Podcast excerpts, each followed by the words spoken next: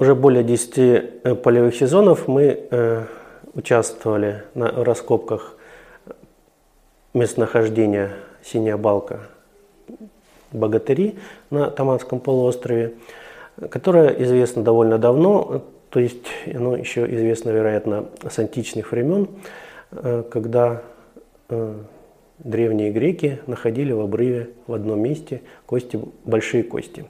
Вот это породило целый ряд таких непониманий, ну и, соответственно, для, типичных для античности мифов, ну, в частности, вот местные жители до сих пор, вот этот мыс, на котором известны, откуда происходят эти кости, называется мыс Богатырь, да, то есть некое место, э, скажем, где бились некие крупные товарищи, и вот какие-то остатки от них остались. Вот. Ну и вот, начиная с начала 20 века, ученые в той или иной степени, э, в той или иной степени интенсивности изучают это местонахождение, и уже собрано достаточно большое количество материала. Э, Но ну, это место, где на ограниченном объеме собрано огромное количество крупных костей. Вот Кости отсюда были описаны, так называемого Таманского фаунистического комплекса. Это э, животные, которые жили на территории Приазовья где-то там от полутора до миллиона лет назад. И э, важной особенностью этого местонахождения является то, что здесь основная масса находок, там больше 95%, это кости э, слонов, таких таманских слонов, и кавказских лосматериев, такие носороги своеобразные новый импульс в изучении этого местонахождения дали археологи, которые там в 2003 году приехали и нашли среди костей, э, вываливающихся из берега, обработанные камни. А на то время это было довольно сенсационно, потому что, скажем, определенное время в нашей стране, но ну, вообще, наверное, в Европе считалось, что что-то древнее там, 600 тысяч э, вне Африки, связанное с человеком, это неправильно это не должно быть. Вот. Но ну, исследования в последующем показали, что это, в общем-то, нормально и обычно, так скажем. И в данном случае археологи смогли обнаружить целый комплекс э, грубо обработанных орудий, крупных орудий, даже есть у них такое понятие, как мегалиты, то есть крупные камни с обработанным одним краем.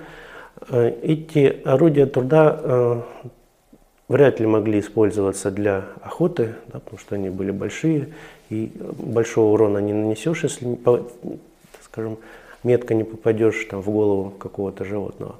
Вот, считается, что эти орудия использовались для расчленения э, и для ну, жертв, и э, отрезания, от, от, отрывания каких-то кусков мяса для пропитания. Э, дело все связано с тем, что древний человек, э, вот эта группа приматов, которая идет к нам, вот, она начала развиваться в сторону увеличения мозга, а мозг это, как известно, достаточно энергоемкий орган, который требует большое количество энергии. Вот, то есть там количество энергии, расходуемое на работу мозга в течение дня, оно сопоставимо со всеми остальными тратами нашего организма энергетическими. Вот поэтому э, корешками и сезонными какими-то плодами, которые растут на деревьях, насытить организм и дать возможность развиваться и, так скажем, работать нормально мозгу, достаточно проблематично. Поэтому вот наши предки начали активно использовать белковую пищу животного происхождения. Ну, э, поскольку изначально орудия труда были достаточно примитивными, э, эффективно охотиться на крупных животных было невозможно. Да? То есть они охотились, скорее всего, сначала только активно на мелких животных, там сусликов, сурков, зайцев. А, но э, считается, что они первое время получали значительную часть вот такой мясной пищи из э, трупов погибших животных, вот, в частности зубов каких-то хищников. И вот считается, что вот саблезубые кошки, другие крупные хищники вот способствовали и расселению человека, и скажем, э, восполнению его питания. Э, В данном случае люди или же доедали то, что осталось, или, может быть, каким-то образом пытались отгонять хищника от его э, жертвы, добычи.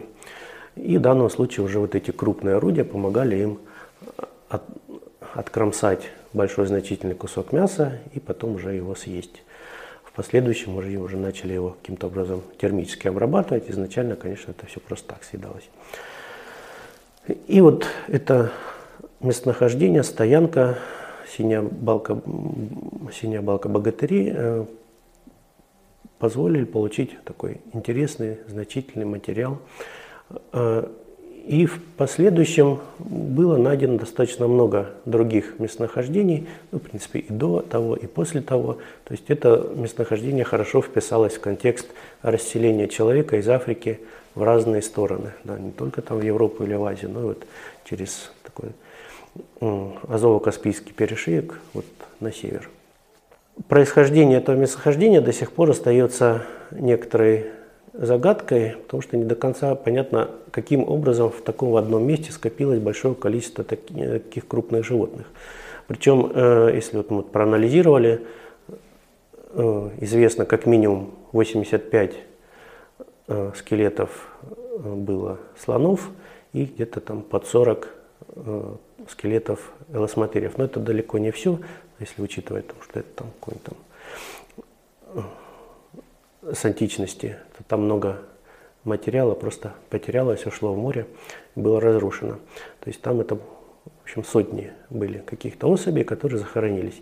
Эм, мы связываем это э, с тем, что в этом регионе достаточно хорошо развиты грязевые вулканы.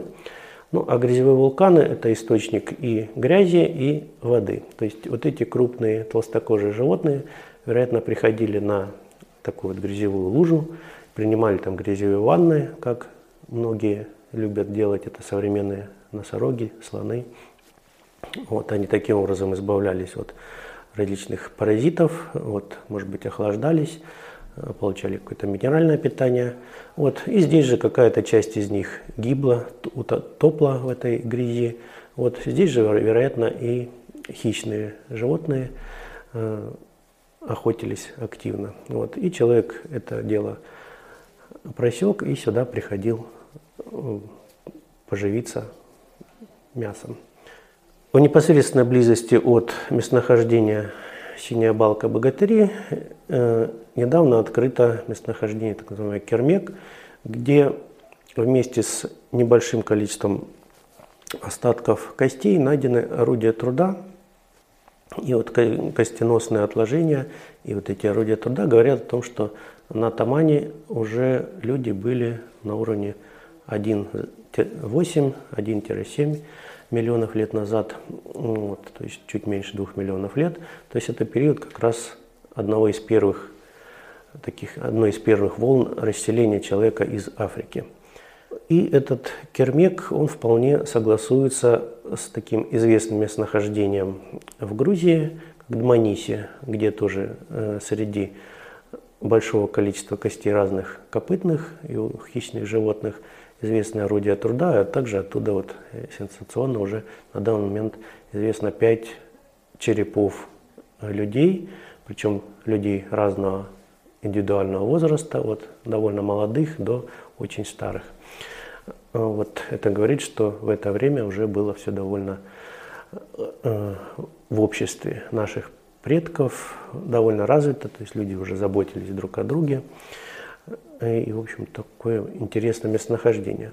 Э, этого же возраста, где-то там порядка 1,8 миллионов лет назад в Дагестане, э, уже несколько лет раскапывают наши коллеги такое местонахождение Мухкай-2, где тоже среди многочисленных костей животных известны и э, каменные орудия труда. К сожалению, как на Тамане, так и в Дагестане мы пока не смогли найти ничего из человеческого, да, остатков человеческих, но мы надеемся, что это даст возможность.